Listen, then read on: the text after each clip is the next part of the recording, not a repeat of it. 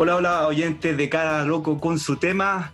El día de hoy estamos en una nueva entrevista con un invitado sin duda de lujo, desde el CDF, don Marcelo Muñoz. ¿Cómo estamos, Marcelo?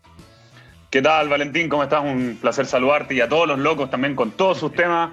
Un gran abrazo para todos ellos, que somos varios, así que sin duda, somos muchísimos en, este mundo lleno de locos, pero, pero locos lindos, al fin y al cabo. Esa es la gran y buena diferencia. Marcelo, primero que todo, ¿cómo va, eh, si le podemos decir cuarentena? Acá, bueno, eh, yo soy de Los Ángeles y acá la cuarentena, la verdad, no es como que si. Nada, como decir que es como que si el virus no existiera, ¿cómo, cómo va todo ¿En por serio? en Santiago? Sí, no, no, qué lamentable, qué lamentable. Acá en Santiago, claro, se vive mm, distinto por la cantidad de casos que hay, ¿no? Pero, pero me parece que con el transitar de las semanas la gente ya se aburrió y no está tomando mucha atención a las recomendaciones sanitarias. Yo, en la comuna donde yo vivo, tuve cuarentena las primeras semanas y yo, por ejemplo, tengo un perro, entonces lo sacaba a pasear y no sé qué, y se veía poca gente, poco movimiento, pero mientras más avanzaban los días, más gente veía, más movimiento, y ahora las últimas semanas de verdad ha sido de locos. Yo, insisto, yo lo único que salgo de mi casa es a pasear al perro o cuando tengo que ir a comprar, ¿listo? Y veo mucho auto, mucha gente sin mascarilla, familias de cinco o seis personas compartiendo en la plaza, no ves el distanciamiento social, entonces eso es lo que me termina preocupando, más aún cuando vemos que los casos han ido aumentando, por lo menos hoy día, no sé cuándo salga el podcast, ¿no? Pero hoy día, 7 de mayo por lo menos, 1.500 eh, personas es muchísimo, muchísimo. Entonces, creo que me fue el día que más contagiados, sí. así que bueno. Pero la idea es que esto siga avanzando de, una forma buena y que ya de todas se termine, porque yo creo que la, que la normalidad igual es buena, en el buen sentido.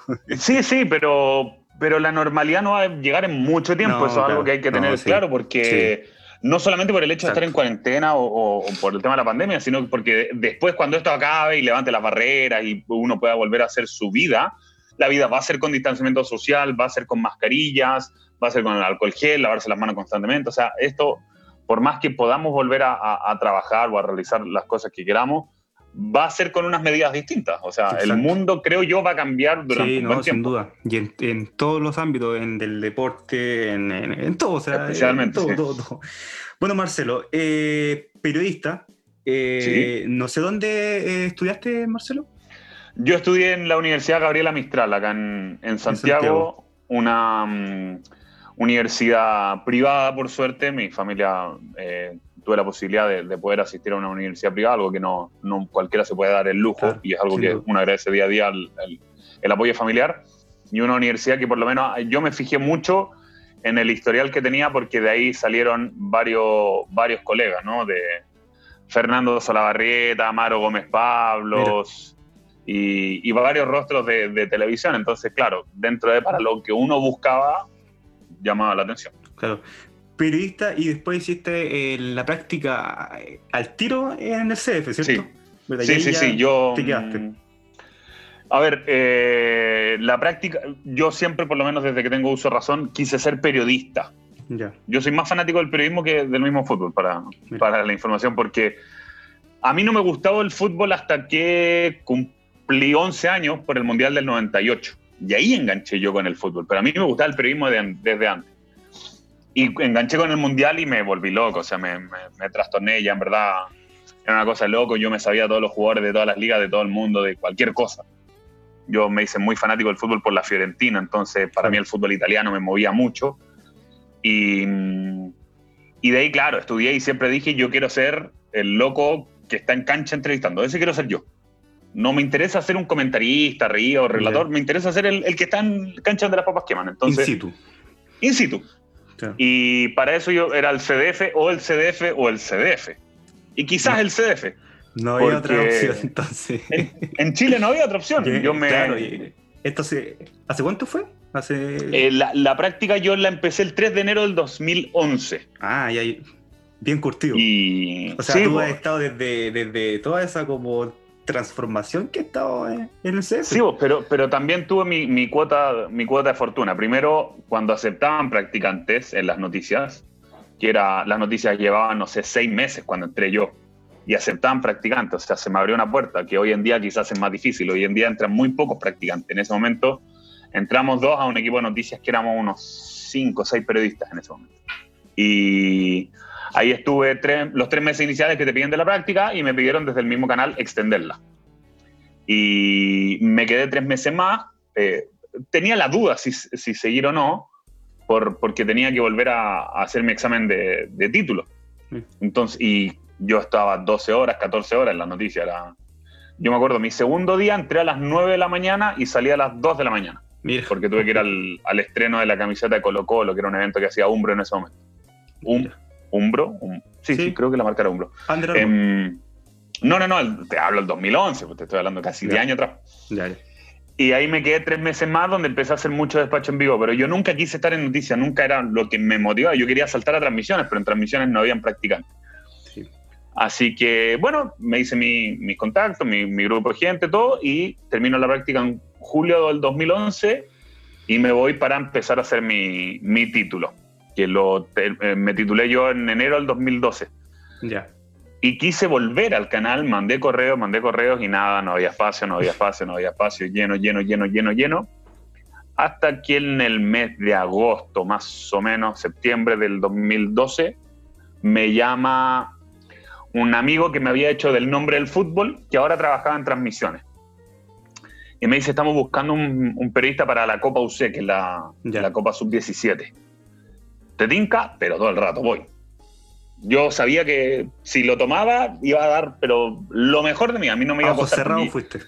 Es que, por ejemplo, no es Hay algo que es muy difícil, que la gente piensa que, es sencillo. La cámara no es fácil. La cámara, en verdad, el en vivo, la urgencia, saber que te están viendo miles y miles de personas no es fácil. No y como yo ya lo tenía de las noticias, aproveché, pues. Y ahí hice cinco partidos y fue maravilloso porque me dijeron, te, te vamos a llamar por la Copa UC, por nada más. Ahí vemos después qué pasa. Y en mi tercer partido de la Copa UC me llega una citación del canal Copa Chile Mira. Rangers Unión Española. En Talca. Yo ni siquiera había terminado la Copa, la Copa UC. Y ahí empecé, y ahí empecé, y ahí empecé, y de a poco me dijeron, bueno, ¿quieres ser el periodista de la B, el especialista de la B? Yo no tenía idea de la B, te soy honesto. Y, y sí, obvio, vamos. Y me empecé a ser especialista, y a los cuatro o cinco partidos me, me empezaron a dar partidos de primera edición, y ahí ya enganché y, y sigo en eso. Claro, Marcelo, o sea, eh, eh, o sea, igual, o sea, podemos decir que tu debut fue ahí en la misma Copa UC. En la misma Copa UC, en la claro. que hasta el día de, hoy se hace, ¿verdad? sí, en los últimos años no, se ha transmitido, pero la Copa UC sí, porque además es un, campeonato súper prestigioso por el hecho que sea sub-17 y vienen varios países importantes a disputar. Vino hace poco, fue campeón Boca Juniors, en su momento venía River Plate, ahí jugó eh, jugó Forlán, si no me equivoco, jugaron varios jugadores de, eh, creo que el burrito Ortega en su momento, a los 90, o sea, estás hablando de nombres importantes, entonces era una copa muy linda por lo menos. Y cuando te iniciaste ahí en el periodismo ya, o sea, cuando ya, no sé, cuando iniciaste, ¿tenías algún referente con que tú te pudieras, oye, yo me quiero parecer, yo quiero hacer esto? ¿no? ¿Había alguno? Eh, pues es que, lo que lo que me pasa a mí, yo por lo menos siempre he sido súper autocrítico y súper detallista, entonces siempre he tratado de sacar mm, lo mejor mío, ¿no? No, ¿no? no quiero ser imitador de alguien, no quiero ser seguidor de alguien, pero claro, siempre hay, por ejemplo, Marcelo Benedetto, Titi Fernández de, de, Fox Sports Argentina, son históricos, yo me crié con ellos, entonces dentro de eran una, una referencia del fútbol chileno, no sé, pues te hablo, habían, yo siempre he sido más, más de una onda seria que tanto llamativo y tanto griterío como se daban muchos rostros, creo yo, antes. Entonces yo, por ejemplo, veía mucho Gustavo Huerta, en su momento el mismo Manuel de Tesanos cuando empezó en, en, Fox Sports, también me fijaba algunos detallitos, pero yo por lo menos siempre fui de una línea más, más propia, siempre tratando de sacar lo mejor de otros pero, natural, claro. Claro, eso es bueno. Oye, ¿y cuál fue tu primer partido de fútbol que te recuerde, ya sea como hincha, como, como aunque yo sé que ahí tú tienes algo muy importante en tu vida que es la Fiorentina, y quiero que, igual tú te entres en, eso, en, ese periodo de tu vida cuando tú fuiste a ver el partido de la Fiore, ¿cómo es eso? Ah, Eh, bueno, mi primer partido de hincha, no, honestamente, no, no, tengo idea, porque mi papá era chuncho. Ya, y me llevaba siempre al Estadio Nacional. ¿Ah? ¿Tú también? Sí. Ya, muy bien. Me llevaba siempre al Estadio Nacional, pero como te dije, a mí no me gustaba el fútbol. Entonces me llevaba y buena onda. Yo iba para comer maní, cosas así. El sándwich, esas cosas me llamaban la atención más que el mismo partido. En verdad no, no, no me fijaba mucho. Te hablo con 7, 8 años. Pero el primer partido que, que, me marcó, lo dices tú, el de la Fiorentina. Mi, mi, papá por trabajo se fue a vivir a Polonia. ¿Ya? El año 2000. Y el 2001 yo lo fui a ver. Harto frío, sí. Sí, no, no imagina, 15 grados bajo cero de repente, 17 grados bajo cero. Em, Espectacular. Y, y en, algún momento cuando lo voy a ver me dice, oye, eh, agarremos el auto y vamos a recorrer por acá, Europa. Ya, pues espectacular. Pues. Y nos fuimos y empezamos a recorrer Europa y terminamos llegando a Italia. Y en Italia llegamos a Florencia, que él sabía que lo único que yo quería conocer y todo, entonces yo ya, con eso yo ya había cumplido mi sueño, en verdad una maravilla, increíble, quedándonos en cualquier lado, o sea, en, lo que sea, pero, pero recorriendo. Y ahí eh, me llevó al centro y fuimos a comprar unas entradas porque además se jugaba el último partido de la temporada, se jugaba contra el Napoli y cerraba la temporada sería, o sea, más encima viajé perfecto. Y, mm, y, ¿cómo se llama? y además, tres días antes, la Fiorentina venía de ser campeón de la Copa Italia. Mira. Y entonces está todo el ambiente lleno, tuvimos que comprar entradas revendidas, incluso para poder ir. Y, mm, y fuimos y compramos las entradas. Y más encima, vamos un día antes porque mi papá dice, vamos a ver dónde está el estadio para saber cómo tenemos que venir mañana, si vamos en el auto o nos tomamos un taxi, lo que sea. Y fuimos y el, el, Artemio Franchi, que es el estadio de la Fiorentina, es, es, muy lindo. Es una rotonda que conectan unas 7 o 8 calles, pero es una rotonda. Nada más que el estadio en esa rotonda. Y llegamos por una calle, uy, qué lindo, lo empezamos a dar vuelta, lo empezamos a dar vuelta y llegamos al, al final, por donde nos volvíamos, y vemos el bus de la Fiorentina con los jugadores subiendo. Mira. Medio regalo. Me bajé autógrafos, fotos, de todo. ¿A quién viste ahí? ¿Batistuta? No, no, no. El, el Bati ya se había ido a la, a la Roma. Batistuta es mi gran ídolo. ídolo. Eh, ahí pude ver a Rui Costa, pude ver a ah, Francisco Toldo, pude ver a Tomás Repka, Angelo Di Livio, a Dani, varios jugadores ahí. ¿Edmundo igual lo eh, No, Edmundo, Edmundo en ese momento estaba en el Napoli. Ya, mira. Es más, mira. fuimos al partido y la Fiorentina pierde 2 a 1 con un gol de Edmundo. Mira, Edmundo, gran jugador, pero eh, gran fiestero. Pero eh, espectacular. Cuando no quiso. Cada loco con su tema, tú lo dijiste, Valentín. Espectacular, no, no, sí, sí, eso es Por favor. Hay que quedarnos con, con temas ahí nomás, ¿cierto? Respetemos para que respete. No, no, sí, eh, toda la razón. Eh, bien, no, sí, yo creo que esa experiencia es, muy única que tú tienes con la Fiorentina, que es como la que yo tengo yo, aunque yo no fui a estadio, no fui a Londres, que yo soy muy hincha acérrimo del West Ham United. West Ham United, ex, equipo de Pellegrini que no duró ni un pero ah, así son las cosas. Sí, pues bueno, no elegimos los equipos grandes. No. No, elegimos los equipos ganadores de copas ni nada, pero. No, no. Ahí estamos. Sí, pero. En las buenas y las malas. Espectacular. Eh, o sea, eh, tu equipo favorito sin duda es la Fiorentina. No hay otro más que eso. Sí, sí, equipo, equipo nacional igual es muy complicado ya que tú trabajas en CF, que Mira, yo, yo fui yo fui hincha, no voy a decir de qué, pero yo fui hincha, yo era de ir al estadio y todo. Pero como te dije antes, yo soy más fanático de mi pega que, de, que, del fútbol en sí. Entonces, yo cuando entré al canal, yo tuve que hacer partidos del cual del equipo del cual era hincha y el equipo perdía por goleada, por lo que sea, y yo tengo que entrevistar seriamente y objetivamente al equipo rival, felicitarlo cuando corresponde, hacer la crítica cuando corresponde, y para mí por lo menos es no es compatible ser hincha con, el rol que tenemos. Para mí, yo tengo compañeros que son hinchas y que lo dicen sin ningún problema, y lo encuentro maravilloso que ellos se puedan abstraer de, ese fanatismo. Pero para mí no es compatible. O sea, yo prefiero ser 100% objetivo y no, no irme por el fanatismo de, algún equipo. Es, más, no te voy a decir mi equipo, claramente. Pero te digo que más de alguna vez dije, pucha, ojalá pierda este fin de semana para que se dieran ciertos resultados y se ponga más entretenida la cosa, porque es lo que yo vendo. ¿Me entiendes? Sí. Salía un, artículo en, internet que tú eras hincha de la Católica. Así que. se dicen muchas cosas en Internet, muchas cosas. Muy bien. Eh, Marcelo, te quiero eh, hablar de lo, de lo, mismo que estábamos hablando antes, que de lo, fue de los años durados de la Fiore, eh, que sin duda fueron el finales de los, de, los 90. Con la dupla Batistuta, Rui Costa, que sin duda fue un campañón, pero que lamentablemente no salieron campeones por alguna que otra cosa, pero sin duda fue un equipo pero eh, espectacular. No, encantaba. Eh, ese equipo incluso terminó llegando a, bueno, terminó segundo, jugó la Champions del año siguiente, eh, jugó esa Champions, me acuerdo, el grupo Manchester United, Valencia y el Bordeaux de Francia. Eh, y era un equipo muy lindo de ver, muy, muy lindo. Con, con Heinrich, em, cuando, ¿cómo se llama? empieza ya a irrumpir con todo. Eh, Rui Costa, el mismo Batistuta que jugaba con Balbo. Nuno Gómez empezó a aparecer después un poquito más adelante. Torricelli. era, eh, Moreno Torricelli, claramente, Tomás Repka. O sea, era un equipo que en, verdad gustaba y mucho. Bueno, Francesco Toldo, Nicolar. Entonces, mm, gustaba mucho y era muy atractivo y además era como muy...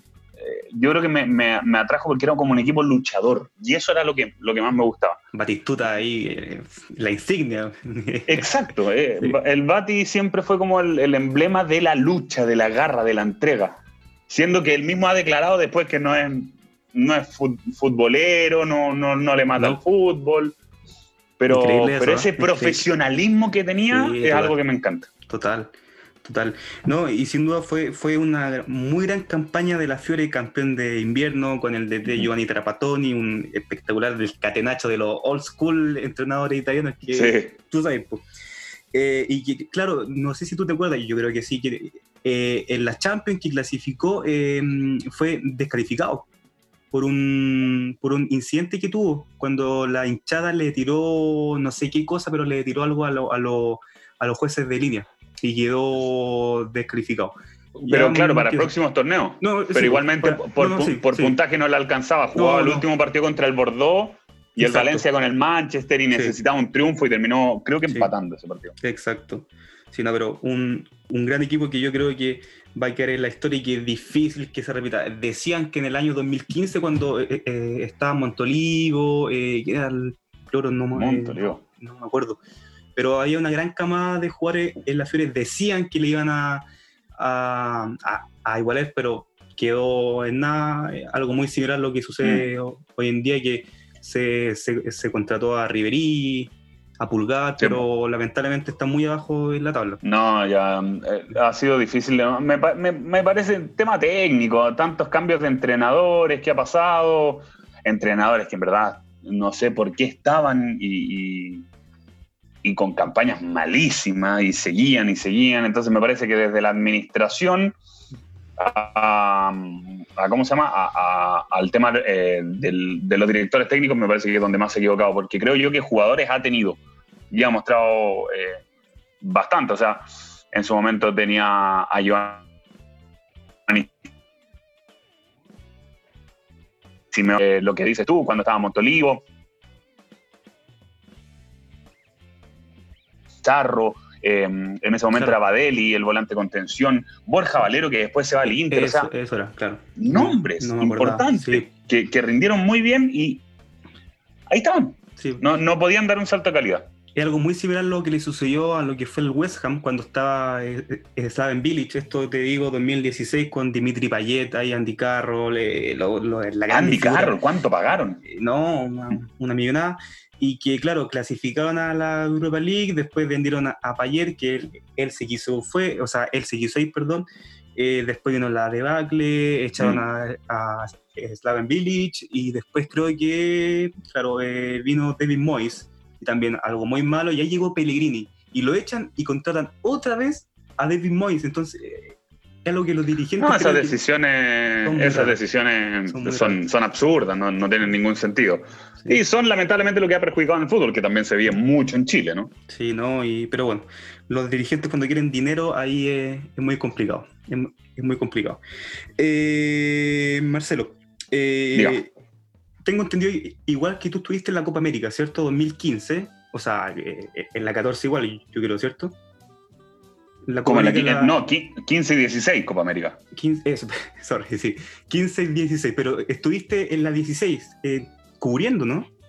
No, no, no, no, no, trabajé. CDF no, no cubría la Copa, o sea, mandaron a un periodista, mandaron al Dani Arrieta de CDF Noticia. Yo fui eh, como hincha, yo. Eh, esa historia es buena porque estábamos con un amigo en, un asado una vez, por decirte, no sé, enero, febrero, y, wow, puta, quiero ir a, la Copa América, quiero ir a ver a Chile, fuera de Chile, porque yo fui a la Copa América como hincha. Igual. El 2015 fue el primer partido nomás, porque tres días después me rompí los ligamentos, me tuve que operar. Uh. Terrible. No, ni te imaginé lo que fue celebrar el título de la Copa América 2015. Y la carrera deportiva. Y el 2016 dije, no, tengo que ir a ver a Chile fuera. Mm. Y ya voy con un amigo mío del colegio, uno de mis mejores amigos. Ya, vamos, vamos, vamos. Y compramos pasaje. Uno de mis mejores amigos del canal, que es un productor, me dice, uy, qué lindo viaje que vas a hacer. Vamos, po. Vamos, se suma. Y porque el, viaje era, partíamos en Las Vegas, después nos íbamos a San Francisco, que era el primer partido de Chile, después nos íbamos a Boston, que era el partido con Bolivia, y terminamos, eh, o sea, después nos íbamos a Filadelfia, perdón, y terminábamos en Miami. O sea, hacíamos la primera ronda y cerramos en Miami como vacaciones. Ya, perfecto. Y mi amigo del colegio con el que inicié esta idea se tuvo que bajar por temas laborales. Y el pasaje ya estaba pagado.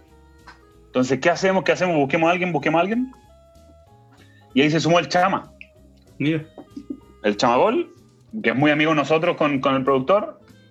Vamos, vamos. Y compró el pasaje y nos fuimos todos juntos a, a ver la Copa América. Entre medio, por ejemplo, no sé, ellos no conocían Nueva York, entonces de Boston nos fuimos a Nueva York y después nos fuimos a Filadelfia.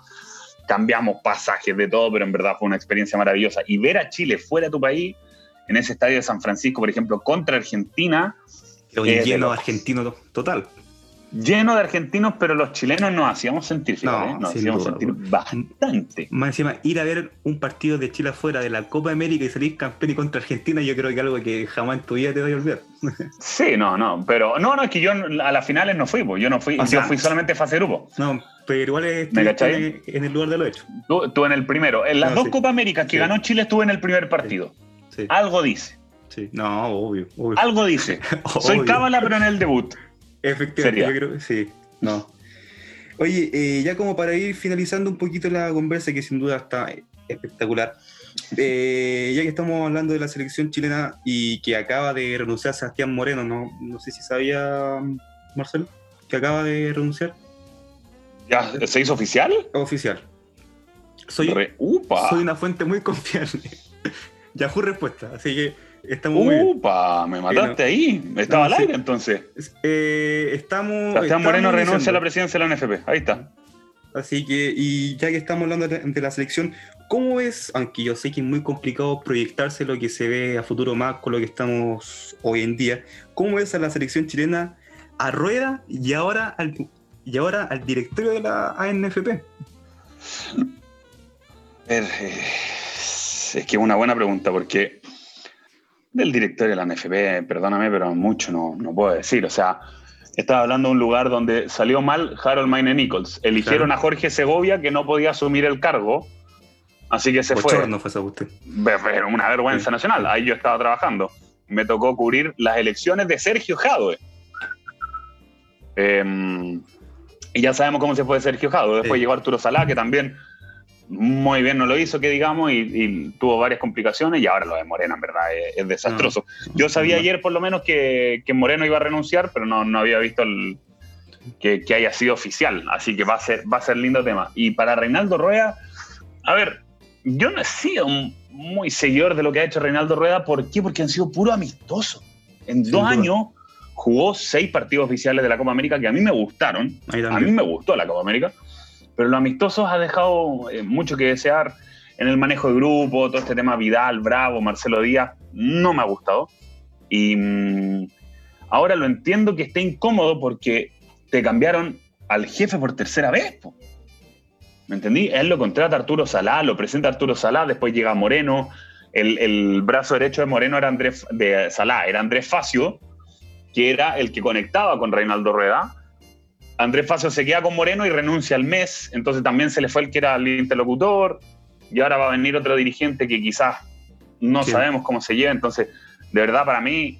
Muy complicado. Esto, entre nosotros y con cada loco con su tema, me parece un chiste. un chiste. Sí. Además, yo creo que eh, se ha sumado todo mal eh, para que Reinaldo Rueda haga las cosas bien. Pues, o sea, que los amistosos que. Em, o sea, a ver, que sucedió lo de la, eh, lo de la contingencia nacional, que se suspendió la liga, que los amistosos, que era lo, de, lo del coronavirus. Y ya lleva, creo que un año sin dirigir un partido. Y eso yo creo que suma. Pues. y suma bastante. su último partido fue en septiembre-octubre, sí, cuando fue a España. ¿Seguro? Sí, cuando, sí, sí. Cuando fue a España jugó con Colombia y. Exacto. Ya ni me acuerdo, en el equipo africano. Ha jugado con cada equipo que ya hasta se me olvidan. De rietes menores, como diría Manuel Exacto. Pinto. Pero, eh, ¿ves algo bueno en esta selección que se pueda rescatar eh, en todo esto que sin duda eh, es malo?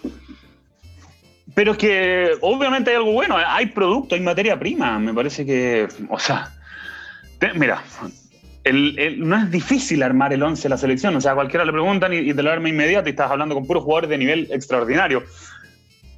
Claudio Bravo, Mauricio Isla, eh, Gary Medel, el Memo Maripán. Por la izquierda es donde quizás está complicado, pero yo, por ejemplo, con Eugenio Mena no tengo ninguna complicación, con, con Parot tampoco. Después tienes a Pulgar Arangui y, eh, y Arturo Vidal, de los mejores mediocampos que hay. Y después en ofensivas, quizás donde estás complicado es con el, con el goleador, ¿no? Pero teniendo a Alexis Sánchez, a Vargas, el Chapa fue en salida, lo que hizo en la Copa América, a mí me encantó. Edson Puch. Van apareciendo nombres, entonces creo yo que se puede hacer mucho con la calidad que hay. Pero necesitamos una solidez desde la estructura, desde la cabeza, que es la NFP, la federación. Y, y también una estabilidad de juego. Ahora debiéramos estar jugando ya contra Uruguay. Eh, uno que otro partido pensando en una Copa América. Imagínate, en un mes más empezar una Copa América y no se va a jugar. Sí, no, eh, es, es muy complicado, pero yo, aunque están los nombres, pero creo yo que, que, el funcionamiento ahí es donde estamos, como se dice en el buen chino, guateando. Yo creo que eso ha sido lo que ha pesado en los partidos que se ha visto con Rueda. Sí, sí, ha, sido complicado. Es que yo creo que esta selección se confió tanto se confió, por ejemplo, para las eliminatorias de, Rusia, que se confía ahora hasta en los amistosos. Entonces los amistosos, para mí, los juegan a media máquina. para mí no... No sé. ojalá, ojalá ver pronto un partido oficial de la selección, pero lamentablemente esto nos tiene alejado para rato. La última, Marcelo, y te que te, suelto y, Tranquilo. ya estamos. Eh, ¿Cómo es el futuro de la liga? Ya sabemos que la que la Bundesliga vuelve el 16 o el 24, no me acuerdo, eh, que la francesa campeón en el Ajax, o sea, que la francesa campeón en París y que la holandesa no hay campeón. Pero, eh, ¿cómo ven las otras? Que la liga inglesa, todos quieren que ya sepa algo por lo que sucede con el equipo de Klopp, Liverpool y con el equipo de Bielsa, que son los que están ahí, que son los que más pierden. Sí, absolutamente. Vamos, vamos a ver, pero por lo que se ve, van a retornar. Ya incluso estaban pensando varias modalidades, por ejemplo, la, liga inglesa que se diera íntegramente por YouTube, incluso pensaron hasta hacer los partidos más cortos para poder hacer en, menos tiempo más, más compromisos. Ahí es difícil. A mí lo que me ilusiona, por ejemplo, es ver la vuelta del fútbol alemán. Me ilusiona, ¿por qué? Porque Alemania además ha sido un país que no lo ha hecho también con el coronavirus, ha tenido muchos contagiados, muchas muertes, pero demuestra que trabajando de cierta forma se puede, se puede avanzar. Ahora, claro, el punto va a ser cuando haya un futbolista contagiado, ahí se puede complicar. A mí por lo menos me importa la, liga nuestra, que em, te dice, primera semana de junio debieran volver a los entrenamientos, serían cuatro a seis semanas, y de ahí mediados de julio, yo creo ya a principios de agosto, eh, vuelva al fútbol. Se me hace eterno, pero se me hace inteligente, concreto, que que se tenga que ser así porque hay que tomar todos los resguardos y todos los cuidados correspondientes. Ojalá vuelvan pronto, ojalá se puedan jugar, va a ser sin público, va a ser sin público y tiene que ser sin público, creo yo. Pero ojalá vuelva pronto, pero lo que más importa ahora es la salud. Y eh, no tenemos todavía la salud necesaria como para poder reanudar esta normalidad que tanto quieren. Exacto. Ya, Marcelo. Eh, fuiste muy generoso con tu tiempo, la verdad. Eh, te lo agradezco, pero la verdad, un montón. Eh, y eso, no sé si quieres agregar algo más. No, no, bueno, para lo que quieran, aquí estamos, feliz de, participar y saludo a todos los locos que acá tienen uno que en verdad está rayado, así que vale, un placer, amigo. Vale, Marcelo, muchísimas gracias. Acá estuvo con nosotros Marcelo Muñoz. Hasta luego, chao, chao.